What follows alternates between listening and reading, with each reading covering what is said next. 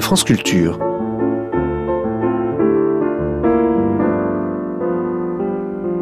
Les nuits de France Culture, une mémoire radiophonique.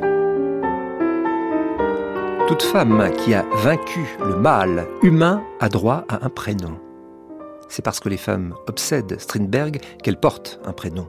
Les hommes, eux, les hommes personnages de ces pièces, font pitié. Par définition, les personnages s'expriment sur scène. Encore que, pour dire quoi?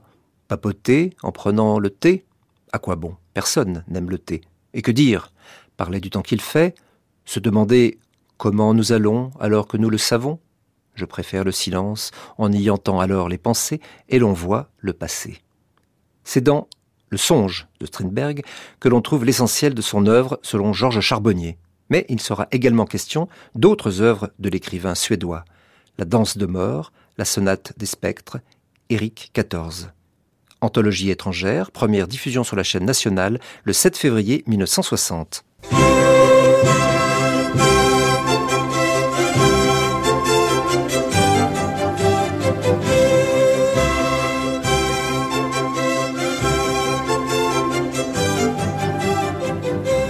Anthologie étrangère.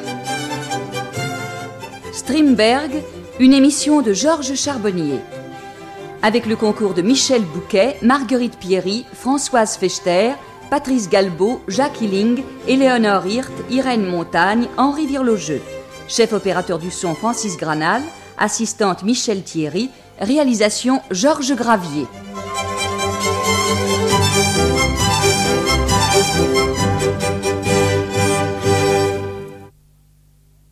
Voit une école. Sur le banc, parmi les écoliers, l'officier est assis, d'un air triste et inquiet. Le précepteur au bésicle, armé de la craie et de la férule, reste debout. Telles sont les indications scéniques. Voici aux prises les personnages du songe des adultes. La paroi extérieure de la maison jaune disparaît. On voit une école. Sur le banc, parmi les écoliers, l'officier est assis d'un air inquiet et triste. Le précepteur au bésicle, armé de la craie et de la férule, reste debout. Eh bien, mon enfant, dis-moi donc, combien font deux fois deux? Euh, Eh, lève-toi donc deux fois deux. Euh, voyons, ça, ça fait deux deux. Comment? Tu n'as pas repassé ta leçon? Si, je sais par cœur ma leçon, quoique je ne puisse la dire. Ah, tu veux prendre un billet. Oh. Tu prétends savoir et tu ne sais rien du tout. Je te châtierai, moi, tiens Oh, c'est affreux, affreux. Oui, c'est affreux de voir un grand garçon manquer d'ambition. Un grand garçon, oui, je suis grand, plus grand que ces garçons-ci. Je suis un homme mûr, j'ai quitté l'école et l'université. Je suis promu docteur. Pourquoi suis-je ici? Ne suis-je pas docteur? Si fait. Mais il faut mûrir. Tu dois mûrir. Est-ce juste? C'est juste, oh oui. Il faut mûrir. Deux fois deux font deux. Je le démontrerai par analogie. La plus forte des preuves. Écoutez. Une fois un, ça fait un. Donc deux fois deux font deux. Puisque ce qui s'applique à l'un s'applique à l'autre. La preuve est parfaitement juste, Ah. d'après les lois de la logique. Mais la réponse est nulle. Ce qui est logique est valable. Et la preuve 1 divisé par 1 fait 1. Donc 2 divisé par 2 fait 2. C'est parfait. L'argument est plausible. Cependant, combien fait une fois trois? 3. Donc, deux fois trois font trois. Ah non. C'est absurde. Absurde ou, ou. ou je ne suis pas mûr? Tant s'en faut. Combien de temps resterai-je ici? Combien? Tu crois que le temps et l'espace existent? Supposez que le temps existe. Dis-moi ce que c'est que le temps. Le temps. Le temps? Je ne saurais le dire, quoique je le sache. Par conséquent, je puis savoir combien font deux fois deux sans être capable de le dire. Vous, monsieur le précepteur, pouvez-vous dire ce que c'est que le temps? Mais oui, Dites-le donc, s'il vous plaît. Tant. Tant pis. Voyons. Pendant que je parle, le temps fuit. Par conséquent, le temps est quelque chose qui fuit pendant que je parle. Le précepteur parle. Pendant qu'il parle, je file. Donc je suis le temps. C'est parfaitement juste d'après les lois de la logique. Mais alors, les lois de la logique sont folles, parce que le garçon qui s'est enfui ne peut pas être le temps. Parfaitement. C'est juste quoique fou. Alors la, la logique est folle. Il paraît. Mais la logique étant folle, le monde doit être fou. Et alors je m'en fiche de vous enseigner des absurdités. Donnez-moi un schnaps et nous irons au bain. Voilà un posterius prius ou le monde renversé, puisqu'on se baigne d'abord et qu'on boit le schnaps après. Vieille cruche. Docteur, soyez modeste. Je suis officier, et je ne comprends pas pourquoi je reste ici à écouter des injures. Nous voulions mûrir. Or, cette scène n'est pas extraite des œuvres de Ionesco. Cette scène est extraite d'une pièce de Strindberg, Le Songe. Si l'on se reporte aux indications qui figurent en tête de la pièce, on peut lire. La pièce se joue avec des fonds seulement. La scène est encadrée de coulisses fixes représentant en arabesque stylisée des réminiscences de chambres, d'architecture et de paysages mêlés ensemble. Les fonds ne sont qu'au nombre de dix et reviennent parfois. C'est-à-dire que délibérément, Strindberg refuse de fixer l'action de sa pièce dans le temps et dans l'espace. Des réminiscences de chambres, d'architecture et de paysages mêlés ensemble, c'est-à-dire nulle part ou n'importe où. Dans le couloir de huis clos, dans les galeries de Piranèse, dans les escaliers de Gérard de Nerval n'importe où, dans n'importe quelle tour de Babel abandonnée par Bruegel, avec ça et là crevant la croûte des ruines des taches de nature comme une lèpre, n'importe quelle nature, n'importe où. L'indication si brève de Strindberg est plus riche encore. Elle s'achève, ainsi que nous venons de le lire, par les fonds ne sont qu'au nombre de dix et reviennent parfois. C'est-à-dire que la localisation apparente, je veux dire la localisation éphémère de chaque scène, résulte d'un jeu de permutations. C'est-à-dire que tous les éléments mobiles sont en scène polyvalents, signifiant au gré du texte, du songe, du metteur en scène, signifiant par rapport à eux-mêmes tels qu'ils se montraient dans la scène précédente et tels qu'ils apparaîtront dans la scène suivante. En tête de l'ouvrage figure également une note de l'éditeur. La voici. Strindberg, dit l'éditeur, ne donne pas la liste des personnages du songe, nous croyons utile de la dresser. On a envie de répondre aussitôt pour qui? Pour le metteur en scène, pour les comédiens, soit. Pour les spectateurs, il faut répondre que c'est inutile. Il faut répondre que Strindberg ne l'a pas fait et qu'il ne s'est même pas soucié de fournir cette liste au lecteur. La conclusion est inévitable. L'action se déroule n'importe où. Les agents de cette action, appelons-les les personnages, sont n'importe qui. Quel personnage l'éditeur énumère-t-il? L'officier, l'avocat, le poète, le père. N'importe qui. Le vitrier, l'afficheur, le souffleur, le choriste, la balteuse. Le théâtre le chef de quarantaine, le maître d'école, le retraité, l'aveugle, deux charbonniers, le lord chancelier, les doyens des quatre facultés, théologie, philosophie, jurisprudence, médecine, le sergent de police, il et elle, monsieur et madame, les nouveaux mariés, la vieille coquette, don Juan et l'ami, voix de femme, voix d'homme, figurant écolier, on dirait l'opéra de Katsu. N'importe qui. Personne n'a de nom. Personne. Personne, c'est-à-dire aucun homme, seules les femmes ont un nom. En dressant sa liste, l'éditeur rend service en effet. Il était utile de dresser la liste des personnages pour constater que les femmes se nomment Christine, Lina, Edith, Alice, Victoria, Louise. Les individus, les individualités, ce sont les femmes. Seule la mère n'a pas de nom. Enfin, un dernier personnage, Agnès, fille d'Indra. Agnès, fille d'Indra, c'est-à-dire l'envoyé de Dieu sur la terre. L'envoyé de Dieu est une femme, Dieu est pour les femmes contre les hommes. C'est dans le songe d'Auguste Strindberg qu'il faut chercher l'essentiel de l'œuvre de Strindberg. Et c'est dans le songe d'Auguste Strindberg qu'il faut placer les sources de l'art théâtral moderne. On pourrait même soutenir que, depuis le songe, c'est une régression technique qui s'est manifestée dans l'art théâtral. L'homme qui a véritablement largué les amarres, c'est Strindberg. Paradoxalement, Ionesco et Beckett ont le souci de situer dans l'espace et dans le temps, si peu que ce soit, ils ont besoin d'être attachés à un quai. La mare est un peu cachée, mais solide. Strindberg ne situe pas. On connaît le reproche adressé par Tolstoï à l'art nouveau de son temps. Le lecteur ou le spectateur ne sait pas ce qui arrive, où cela arrive, à qui cela arrive. La phrase de Tolstoï définit les préoccupations de l'écrivain du XXe siècle. Tout au moins, elle constitue l'introduction à l'art moderne non représentatif. Or, il semble que l'on peut considérer le théâtre comme un art encore représentatif.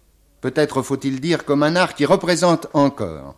On sait les efforts d'Antonin Artaud pour faire éclater les cadres de la représentation. Mais d'une part, aucune réalisation n'est venue concrétiser à la scène le contenu des manifestes d'Artaud, et d'autre part, Artaud voulait faire éclater les cadres logiques pour détruire toute signification. Or, l'art moderne, ou plutôt ce que l'on nomme avant-garde, l'expression est discutable, regrettable, telle n'est pas ici la question. Or, l'avant-garde actuelle, loin d'écarter la logique, assure, se prépare à assurer, assure déjà le triomphe de la logique.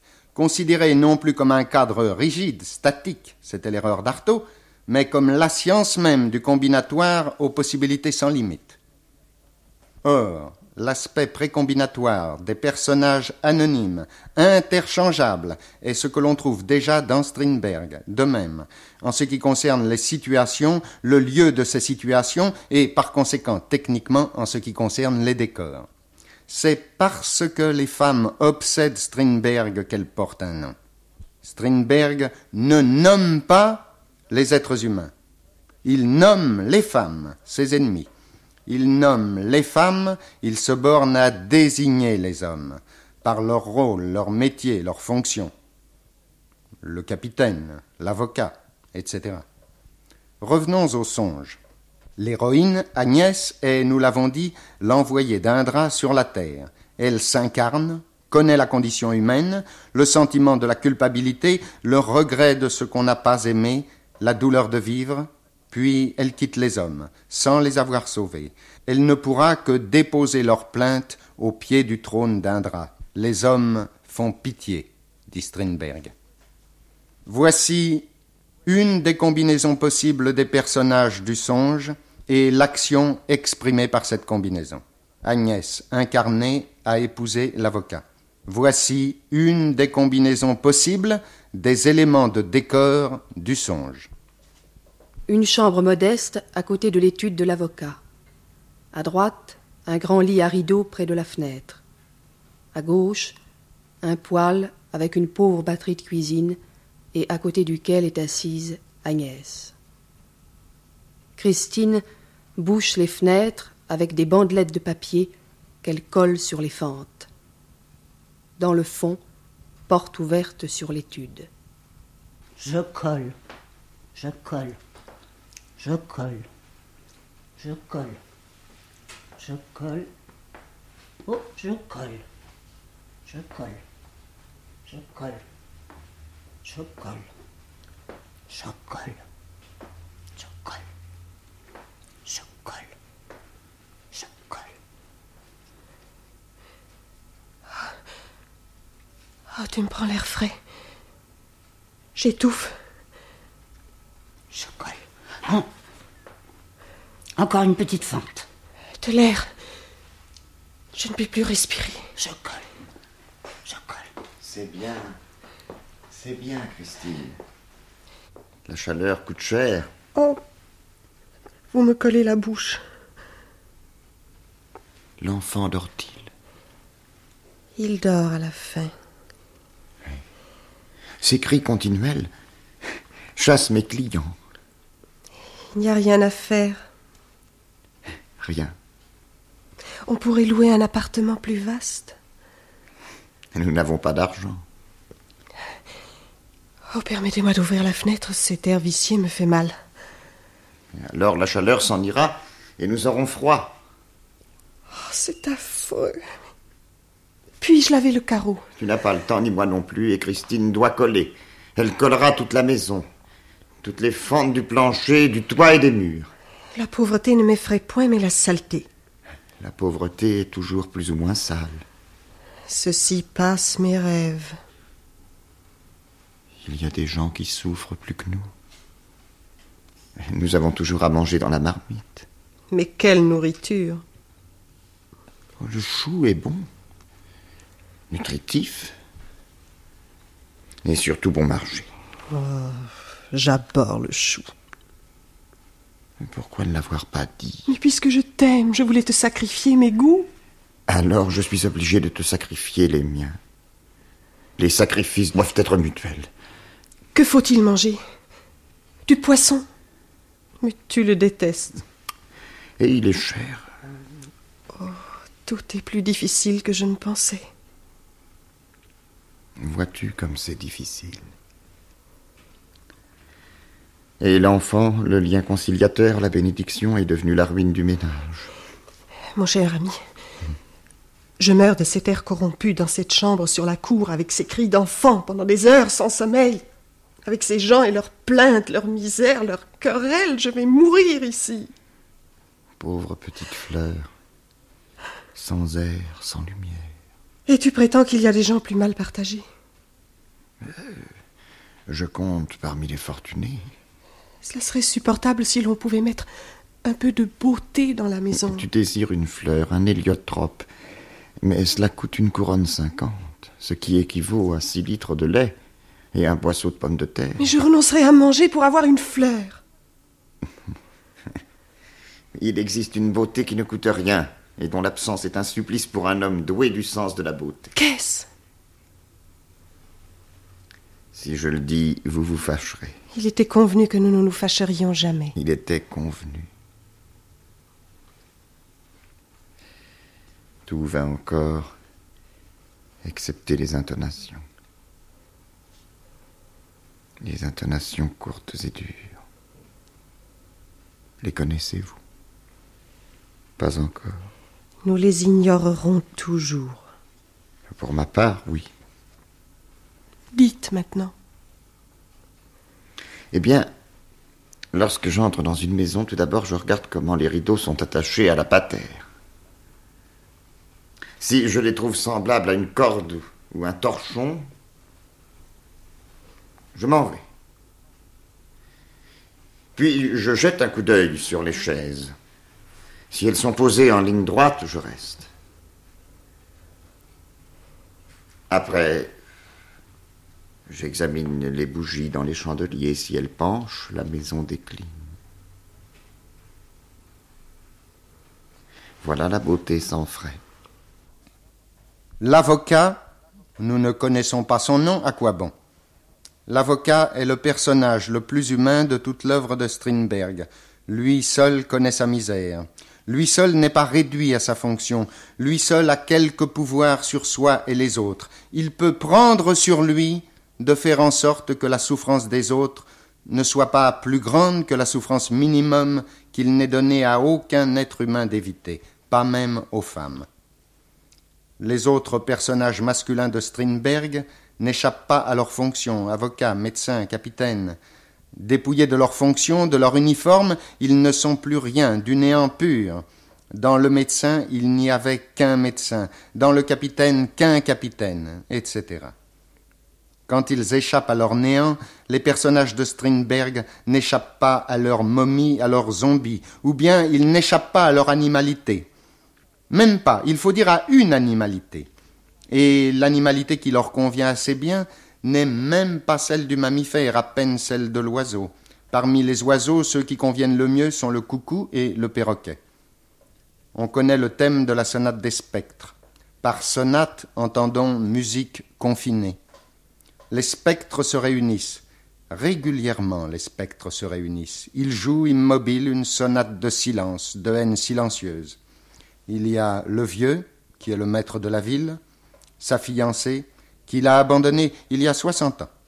Le colonel, l'homme qui a tout volé, son nom, son titre, sa naissance. La momie, qui est la femme du colonel. Jadis la maîtresse du vieux, ils ont eu un enfant, c'est la jeune fille. Il y a encore l'étudiant, assez humain mais sans force. On ne sait si Strindberg le nomme ou le désigne. Et un valet, Bengtson. Aujourd'hui, les spectres se réunissent. Le vieux vient affirmer à la fin de sa vie son triomphe sur tous ses ennemis. Les autres spectres, qu'il a jugés, condamnés, dépouillés, et que croit-il, il va aujourd'hui réduire à la mort. Or, la sonate que l'on va jouer sera celle de sa mort. Le vieux qui n'était que la richesse, que la puissance et que la vieillesse, va toutefois s'incarner avant de mourir. Et cette incarnation ne sera pas avant la mort une manifestation d'humanité, ce sera une manifestation d'animalité. Un horrible dialogue va s'engager. Au début de la scène, un éclairage de Rembrandt laisse paraître les masses, les taches, les visages des monstres, je veux dire des êtres comme chacun de nous. Puis commence la sonate, bientôt jouée par des perroquets. La voici. L'étudiant entre s'incline devant le colonel. Monsieur le colonel, Soyez le bienvenu chez moi, jeune homme. Votre noble conduite lors de la terrible catastrophe a mis votre nom sur toutes les lèvres et je considère comme un honneur de vous recevoir chez moi. monsieur le colonel, mon humble origine, votre nom illustre et votre noble naissance. Permettez-moi de vous présenter Monsieur le candidat Arkenholz, Monsieur le directeur Hummel. Voulez-vous saluer ces dames, Monsieur le candidat? J'ai un entretien à terminer avec Monsieur le directeur. L'étudiant est introduit dans la chambre aux Jacinthes, où on le voit s'entretenant timidement avec la jeune fille. Un charmant jeune homme, musicien. Il chante, il fait des vers. S'il était noble et de conditions égales, je n'aurais aucune objection à ce que. Enfin, oui. À quoi? À ce que ma fille. Votre fille À propos, pourquoi reste-t-elle toujours dans cette chambre-là? Il faut qu'elle reste dans la chambre aux Jacinthes quand elle n'est pas dehors. C'est une manie chez elle. Et voici mademoiselle Beata de Holstein-Krona, une personne ravissante, chanoinesse, pourvue d'une rente qui est tout à fait en rapport avec sa situation et ses relations. Ma fiancée. La fiancée a les cheveux blancs, l'air d'une simple d'esprit. Mademoiselle de Holstein-Krona, le directeur Hummel, La fiancée s'incline et s'assied. L'homme de qualité entre, l'air mystérieux. Il est en deuil et s'assied. baron Skanskorg, Je crois que c'est le voleur de bijoux. Faites venir la momie et la collection sera au complet. Polly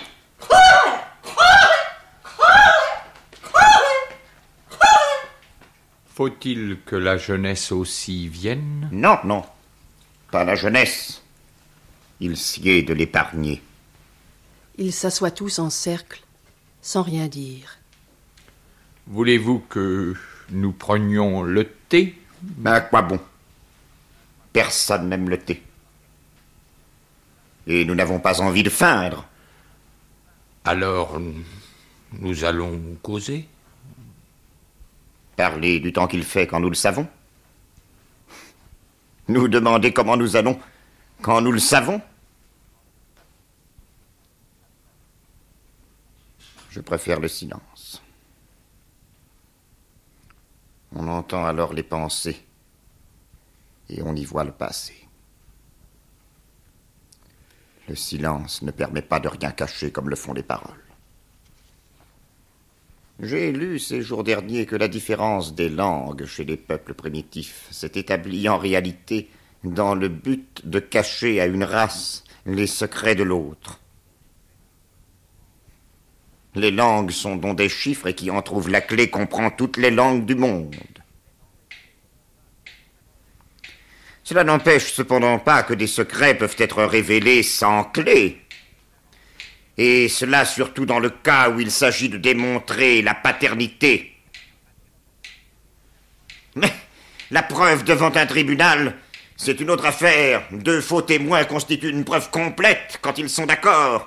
Mais pour des incursions en pays ennemi, comme je l'entends, on ne prend pas de témoins avec soi. La nature même a mis dans l'homme un sentiment de pudeur qui cherche à cacher ce qui doit être caché. Pourtant, nous pénétrons sans le vouloir dans la situation. Et il se présente parfois des circonstances où ce qu'il y a de plus secret se découvre où le masque est arraché à l'imposteur, où le fripon est mis à nu.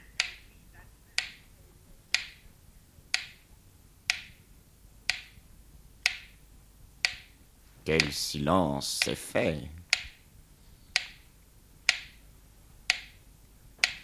Ici, par exemple, dans cette estimable maison, dans ce magnifique intérieur, où beauté, culture et opulence sont réunis.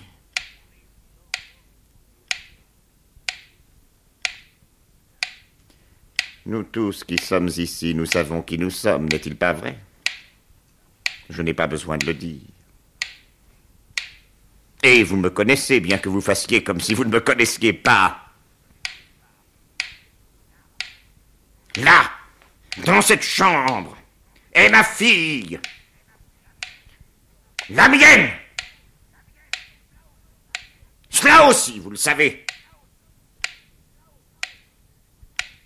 Elle avait perdu le goût de vivre sans savoir pourquoi. Mais elle se flétrit dans cette atmosphère où l'on respire la faute, la tromperie et toutes sortes de faussetés. Aussi, et je cherchais pour elle un ami dans le voisinage duquel elle pût sentir la lumière et la chaleur qui rayonnent d'une noble action. Quelle était ma tâche dans cette maison? Sarcler les mauvaises herbes, démasquer la faute, faire un dénouement, afin que la jeunesse puisse entreprendre quelque chose de nouveau à ce foyer dont je lui fais don. Maintenant, J'accorde libre sortie à chacun individuellement et tour à tour. Quiconque reste, je le fais arrêter. Entendez-vous le tic-tac de la pendule? C'est tout à fait comme l'horloge de la mort qui fait son bruit dans la cloison. Entendez-vous ce qu'elle dit? Le temps. Le temps. Quand elle sonnera dans un instant, votre temps sera révolu. Alors il faudra vous en aller. Mais pas avant. Mais elle menace avant de sonner. Écoutez. Maintenant, elle vous avertit. L'horloge peut frapper ses coups. Moi aussi, je peux frapper. Entendez-vous?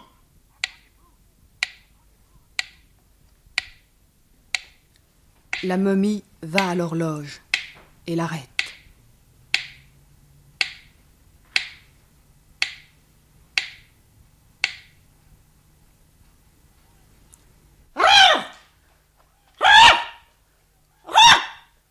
Mais moi, je peux arrêter le temps dans son cours. Je peux anéantir le passé, faire que ce qui a été n'ait pas été, mais non pas en subornant des gens, non pas par des menaces, par la souffrance et le repentir. Nous sommes de pauvres êtres, nous le savons. Nous avons commis des fautes, nous avons péché comme tout le monde. Nous ne sommes pas ceux que nous paraissons être, car nous sommes au fond meilleurs que nous-mêmes, puisque nous désavouons nos crimes. Mais que toi, Jacob Hummel, tu oses t'ériger en juge sous ton faux nom, cela prouve que tu es pire que nous, pauvres êtres que nous sommes. Tu n'es pas non plus celui que tu parais être. Tu es un voleur d'âmes, car tu m'as jadis volé avec tes fausses promesses. tu as tué le consul qui a été enterré aujourd'hui. Tu l'as étranglé avec des reconnaissances de dette. Tu as volé l'étudiant en le liant à toi par de prétendues dettes de son père, qui ne t'a jamais dû un sou.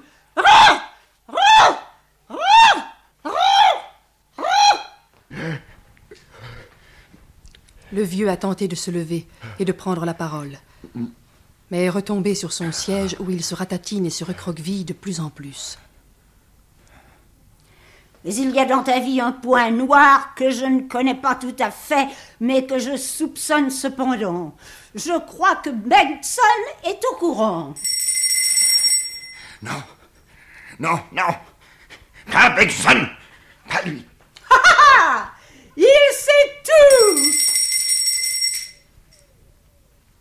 Dans le vestibule apparaît la laitière, invisible pour tous, excepté pour le vieux qui s'épouvante. La laitière disparaît quand entre Bengtson. Tu connais cet homme Bengtson? Oui, je le connais, comme il me connaît. La vie a des hauts et des bas, nous le savons, et j'ai servi chez lui comme lui jadis chez moi. Ainsi, pendant deux années entières, il a eu la table dans ma cuisine. Comme il était obligé de partir à trois heures, le repas devait être préparé pour deux heures. Toute la maison devait manger des mets réchauffés après ce butor. Il buvait aussi tout le bouillon qu'il fallait alors allonger avec de l'eau. Il restait là, comme un vampire, et suçait tout le sucre de la maison, si bien que nous étions presque réduits à l'état de squelette. Et peu s'en faut qu'il ne nous ait fait jeter en prison quand nous traitâmes la cuisinière de voleuse. Plus tard, j'ai retrouvé cet homme à Hambourg, sous un autre nom. Là, il était usurier et suçait le sang comme une sangsue. Il était aussi accusé d'avoir attiré une jeune fille sur la glace pour la noyer, parce qu'elle l'avait vu commettre un crime dont il redoutait la révélation. La momie passe la main sur le visage du vieux. Voilà ce que tu es. Et maintenant, donne-nous les billets à ordre. Et le testament. Le vieux tire de sa poche une liasse de papier et la jette sur la table. La momie caresse le dos du vieux. Coco? Jacob est-il là? Jacob est là. Caca Dora. Dora. Caca Dora. Dora. L'horloge peut-elle sonner? Euh, L'horloge peut sonner. Coucou. Coucou. Coucou. Coucou. Coucou. La momie ouvre la porte du placard. Maintenant, l'horloge a sonné. Lève-toi. Va dans ce cabinet où je suis resté vingt ans à pleurer notre faute. Tu y trouveras accrochée une corde qui représente assez bien celle avec laquelle tu as étranglé le consul et avec laquelle tu voulais étrangler le bienfaiteur. Va Le vieux entre dans le cabinet.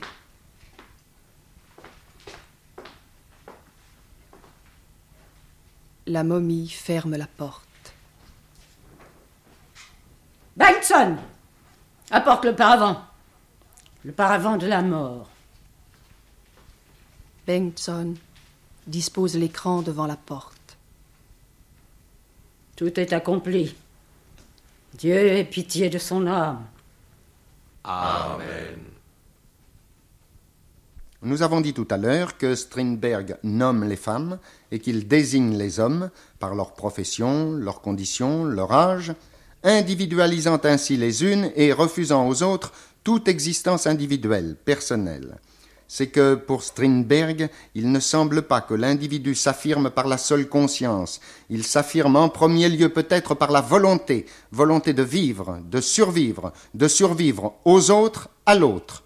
C'est-à-dire volonté de la femme de survivre à l'homme. Volonté triomphante et le meilleur moyen de survivre à l'homme est de le tuer. Aussi la femme n'hésite-t-elle pas à tuer l'homme.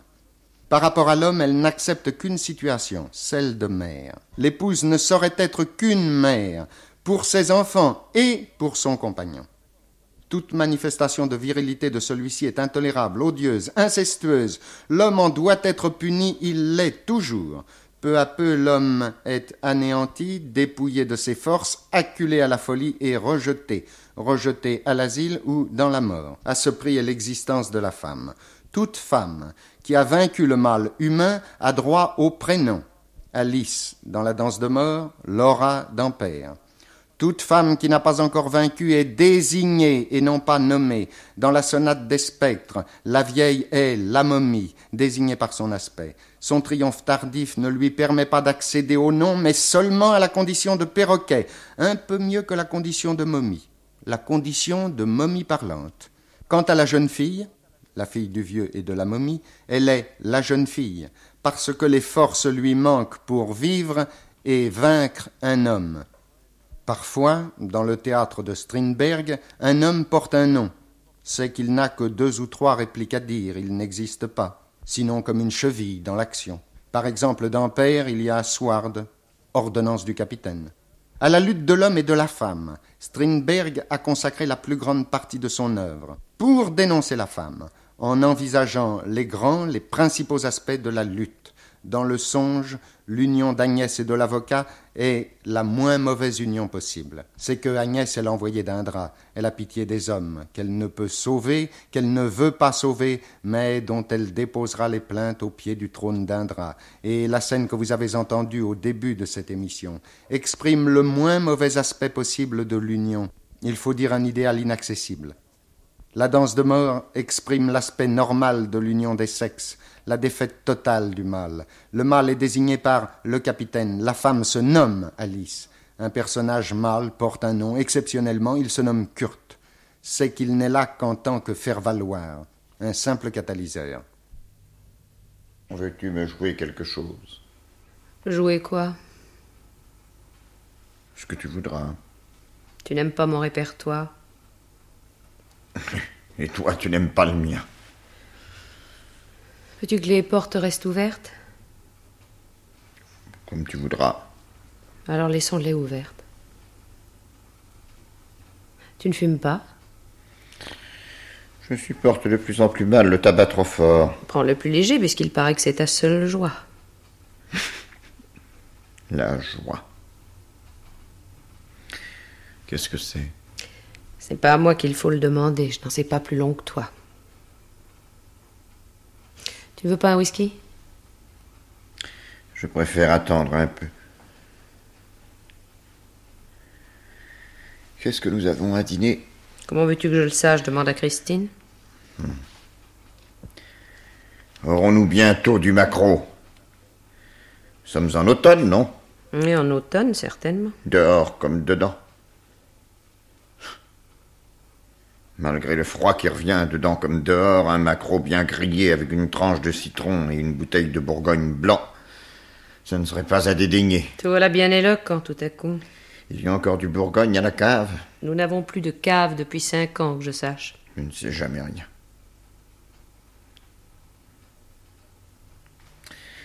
En attendant, il faudra penser au nécessaire pour nos noces d'argent.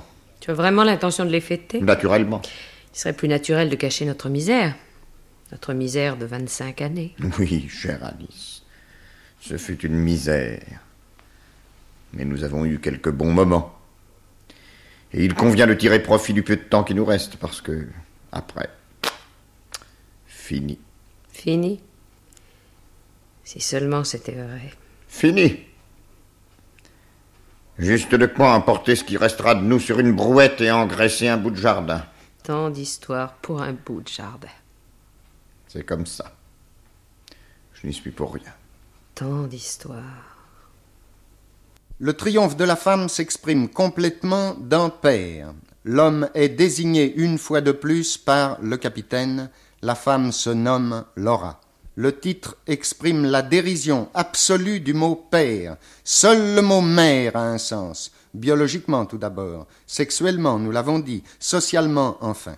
Seul l'état de mère est sanctionné. Le matriarcat est nié par les femmes. Une conspiration du silence, organisée par les femmes, dissimule l'institution fondamentale, le matriarcat. Seul existe le matriarcat. Ainsi le vol Dieu, les femmes et la loi. Les hommes eux-mêmes sont complices de la femme dans le combat. La victime se propose en holocauste et les autres hommes se portent à l'aide de la femme et achèvent toujours leurs semblables. Ils périront à leur tour. L'homme peut commettre le crime de virilité, mais il peut commettre un crime plus grand, le crime de paternité. La virilité est punie d'esclavage, parfois de mort. La paternité est punie de mort et de folie. Tel est le thème de Père. Tu pleures? Toi, un homme? Oui. Je suis un homme et je pleure. Un homme n'a-t-il pas des yeux? N'a-t-il pas aussi des mains, des sens, des inclinations, des passions? Ne se nourrit-il pas tout comme une femme? N'est-il pas blessé par les mêmes armes? Glacé par les mêmes hivers? Brûlé par les mêmes étés? Notre sang, à nous, ne coule-t-il pas lorsqu'on nous pique? Ne rions-nous pas lorsqu'on nous chatouille? Pourquoi un homme devrait-il ne pas gémir? Pourquoi un soldat devrait-il ne pas pleurer? Parce que c'est indigne d'un homme? Pourquoi serait-ce indigne d'un homme? Pleure donc, mon enfant. Tu as retrouvé une mère. Te rappelles-tu, je suis entrée dans ta vie comme une seconde mère. À ton corps de géant manquaient les nerfs. Tu étais comme un enfant né avant terme ou venu au monde sans qu'on l'ait désiré. Oui. Oui. C'est ainsi que j'étais. Ni mon père ni ma mère ne m'ont désiré. Et je n'ai eu l'impression d'être adulte que le jour où nous sommes devenus une seule et même chair. Et c'est la raison pour laquelle je t'ai laissé commander.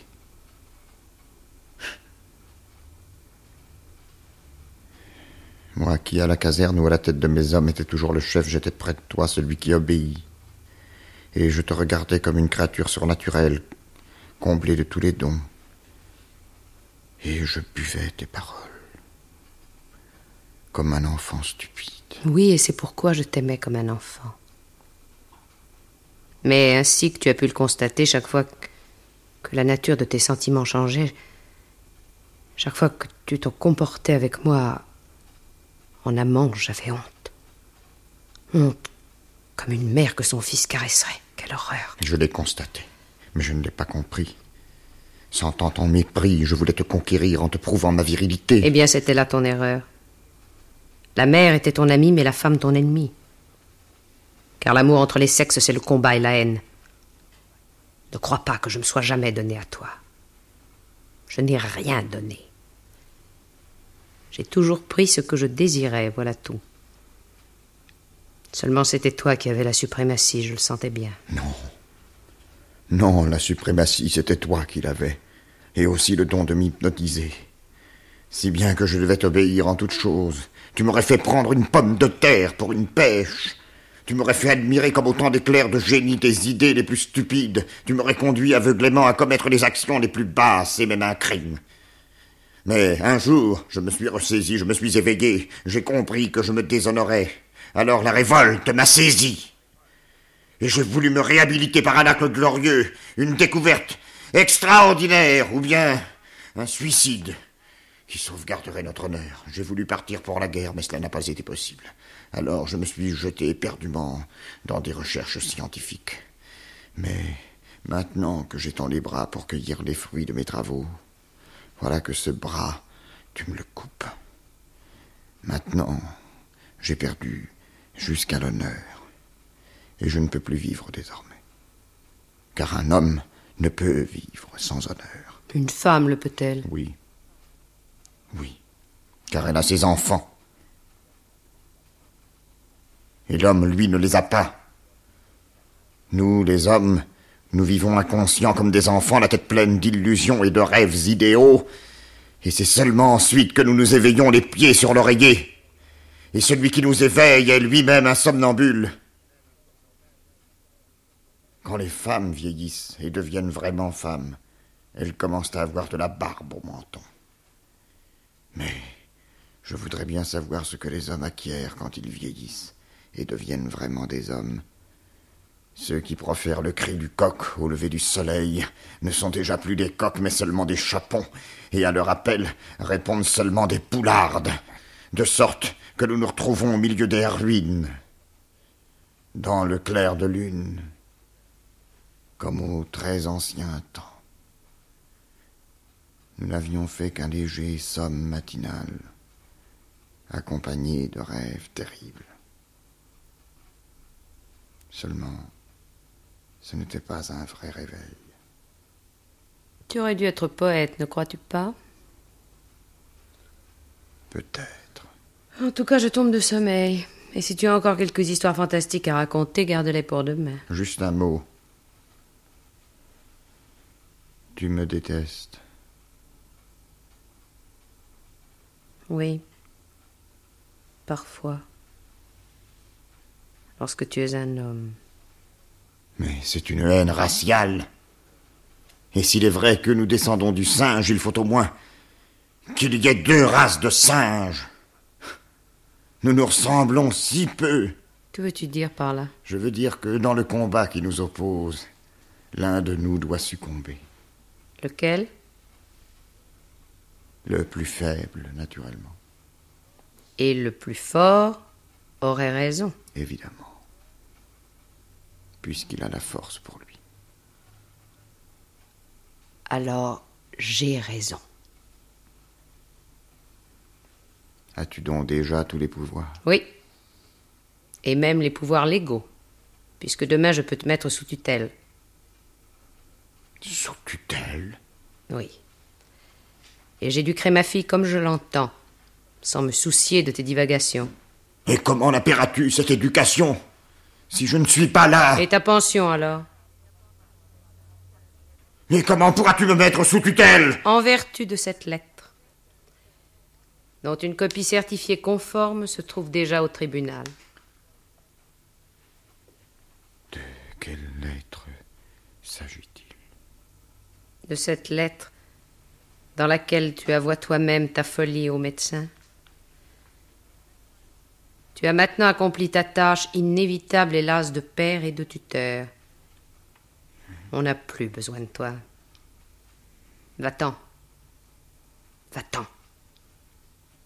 Puisque tu ne veux pas admettre que mon intelligence est à la hauteur de ma volonté. Toute règle comporte une exception. Dans le théâtre de Strindberg, une femme ne peut vaincre. C'est mademoiselle Julie que le valet Jean conduit à la mort. Aussi le victorieux porte-t-il un nom, Jean. Mais la règle fondamentale de Strindberg est respectée, le vainqueur, le plus fort, a droit au nom. Mademoiselle Julie, dans la nuit de la Saint-Jean, alors que maîtres et gens sont mêlés dans la fête, s'est abandonnée à Jean, le valet de son père, monsieur le comte. Ce que Julie doit payer n'est pas l'acte sexuel, c'est la mésalliance. En se mésalliant, Julie s'est attaquée à un homme sur lequel elle n'a pas de prise, faute de parler son langage, de connaître sa psychologie. Elle ignore l'agencement intérieur de l'adversaire. Elle n'est pas dépourvue de l'instinct et de la volonté de détruire le mal. Elle a l'un et l'autre. Elle s'est attaquée à un adversaire qu'elle ne sait pas comment combattre. Et puisqu'il lui faut tuer, puisqu'elle ne sait pas comment tuer l'autre, elle se tuera. C'est Jean qui la conduira au suicide, car mademoiselle Julie n'est qu'un insecte désemparé, incapable de comprendre par elle-même que le seul être qu'elle peut tuer, c'est elle-même. Mademoiselle Julie meurt parce qu'elle ne sait pas tuer une certaine espèce d'homme qui ne lui était pas destiné, c'est tout. Mademoiselle Julie n'est pas dans l'œuvre de Strindberg une affirmation d'humanité. Cette affirmation existe cependant, c'est Éric XIV que le TNP a présenté il y a quelques mois. Certes, la pièce est parsemée de crimes, d'assassinats, mais comme dans Shakespeare, l'homme, l'être humain n'est pas condamné pour autant, ni l'auteur. Éric XIV est l'histoire de deux hommes, et cette fois hommes et femmes indifféremment sont nommés, promus également à l'état humain. Éric XIV est l'histoire de deux hommes. Un roi fou, Éric XIV, et son ministre Göran. La folie d'Éric et celle de Göran se complètent. Éric ne sait rien des affaires publiques. Et Göran aime son roi et croit à la raison d'État. Mon roi. Göran. J'étais fâché contre toi, mais ça n'a pas duré. Assieds-toi et parle? Posez-moi plutôt des questions, sire. ne dis pas sire. Tutoie-moi. Je pourrais parler à cœur ouvert. Tu connais la nouvelle? Je ne connais pas de nouvelles. Bon. Eh bien, j'ai laissé tomber l'anglaise. Mais pourquoi? C'est une putain. Elle avait un amant. Alors voilà, c'est fini. Mais ce qui me met hors de moi, c'est que les Stours s'imaginent que c'est elle qui m'a refusé. Et ils sont en train de me couvrir de ridicule. Diantre. Göran, qu'est-ce qu'ils ont, ces Stours, qui croisent sans cesse la route des vases? Il y a quelque chose de fatal dans cette famille. Mais quoi? C'est difficile à dire. Ils ont toujours été de braves gens, un peu lourdeaux. Mais ils descendent de Nathordag, l'assassin d'Engelbrecht. Tiens, je n'avais jamais pensé à ça. C'est peut-être ce sang criminel qui fait qu'ils n'ont jamais eu la couronne. Ils ont aussi dans les veines le sang de Saint-Éric et des Folkungar. En un mot, toutes les grandes familles de la Suède se sont bousculées à leur baptême. Mais pourquoi les crains-tu? Tu vois bien que le destin, ou comment appelle-t-on ça, a élu et désigné les Vasas. Pourquoi je les hais? Si seulement je le savais. Il doit y avoir quelque chose dans cette histoire de Svantestour avec ma première belle-mère. Et encore aujourd'hui, il est plus ou moins apparenté à ma deuxième. Hum, Celle-là, je la déteste. En devenir fou. Mon roi, mon ami, tu te sers si souvent de ce mot détester que tu vas finir par te prendre pour le pire ennemi de l'humanité. Quitte cette mauvaise habitude. La parole est la première réalisation de la puissance créatrice, et tu t'ensorcelles toi-même par cette incantation. Dis aimer un peu plus souvent, et tu t'imagineras que tu es aimé. Nouveau refrain, Göran. Tu y as été voir? Oui, j'ai été y voir. C'est Agda, évidemment. Non. C'est une autre. Elle est belle Non. Aux yeux du monde, elle est laide. Mais un instant, j'ai vu ce que Platon appelle l'image idéale. Tu sais, cette révélation du meilleur, de ce qu'il y a d'intemporel derrière le masque d'un visage. Et depuis, je l'aime. C'est étrange. Quand tu as dit aimer, et pourtant tu avais honte, tu es devenu presque beau, transformé. Je suis donc si laid. Diablement moche. tu ne t'es pas regardé dans une glace. J'évite les glaces. Mais tu imagines cette folie? Elle me trouve beau. Elle te trouve beau tout le temps? Non, pas toujours. Seulement quand je ne suis pas méchant. Quand tu es gentil, alors. Si on veut. Tu es un froussard, Göran. Je ne te reconnais plus. Tant mieux pour mes ennemis. Mhm. Tu as l'intention de te marier bientôt? Peut-être. Alors, euh, dis-moi qui je dois épouser. Catherine la Polonaise, bien sûr. Cela nous donne les rivages de la Baltique et nous fait le parent de l'empereur. Mort et jugement dernier. Quelle idée. Ah, Göran, tu es un homme remarquable. Et je disais tout à l'heure à Karim qu'en ta présence, je n'avais plus besoin de penser. Mais un courrier. Vite Par l'enfer. Envoyez-moi sur le champ un courrier. Cherchez le duc Jean. Qu'on arrête. Mort ou vif Qu'on lui rompe les bras et les jambes. S'il essaie de fuir, allez, immédiatement Que se passe-t-il? Ce bandit m'a roulé. Je lui ai promis de lui donner Catherine de Pologne. Vilaine histoire. Ah, on dirait que le diable a battu les cartes. Lui, le fils de ma marâtre, le parent d'Estour, hérité la Baltique, lui, le jésuite, le papiste, entré dans la famille de l'empereur, lui. Qu'est-ce que tu as fait, Eric Oh Oh, si tu m'avais laissé te conseiller, réfléchis. Les fils de Jean seront rois de la Grande Pologne, qui a une population égale à celle de la France, et qui s'étend jusque sur la Russie. Ses petits-enfants pourront devenir empereurs d'Autriche, et sa femme a déjà des titres à la couronne de Naples par la maison Sforza, malheur à nous. C'est pour ça qu'il faut écraser ce serpent dans l'œuf Et les catholiques vont nous attaquer. Tu connais les sympathies de Jean pour les jésuites, et toute la canaille papiste. Qu'est-ce que tu as fait, Eric? Oh. La plus grande sottise de ma vie. Que ce soit la dernière. Si tu veux te charger des autres, vas-y. As-tu déjà remarqué que tout ce dont je m'occupe tourne mal et va de travers? Pas spécialement, mais tu n'as guère de chance. Et toi donc Qui finira au bout d'une corde? Mais tu sais beaucoup plus de choses que moi. Aussi, tu seras mon conseiller. Voilà la récompense de ma générosité et de mon goût pour les cadeaux. Si tu me prends pour conseiller, Eric, je refuse d'être un de ces ministres qui supportent les conséquences sans avoir jamais rien à dire. Non, dans ce cas, tu me donneras le pouvoir et des responsabilités que je puisse agir et répondre de mes actes. Fais-moi procureur. Bon, tu es procureur.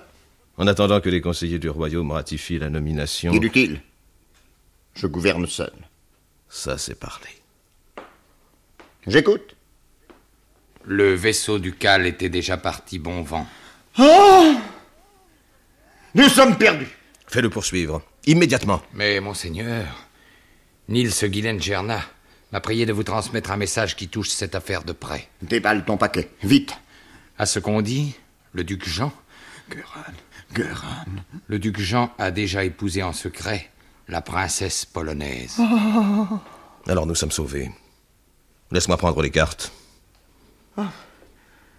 Je n'y comprends rien. De sa propre autorité, le duc a rompu le traité d'Arboga en s'alliant à une puissance étrangère. Envoie donc les vaisseaux de guerre le prendre et jette-le en prison. Puis nous entamerons un procès. Un procès de haute trahison. Ça te va?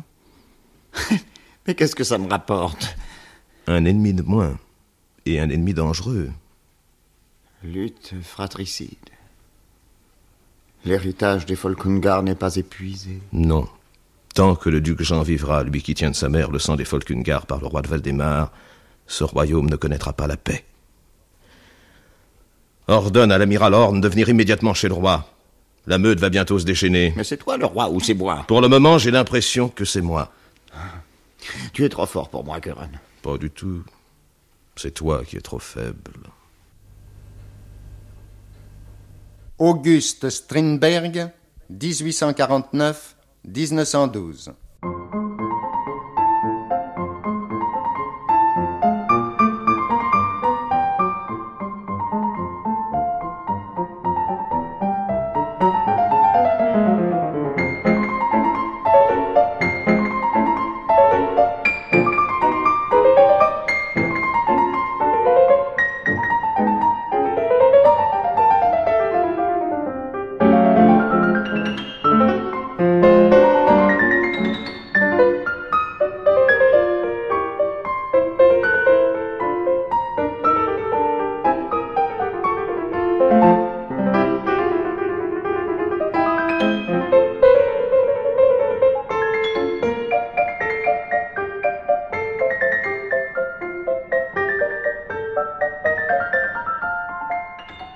C'était Anthologie étrangère, une émission de Georges Charbonnier, avec le concours de Michel Bouquet, Marguerite Pierry, Patrice Galbeau, Françoise Fechter, Irène Montagne, Jacques Hilling, Henri Virlejeu, Éléonore Hirt.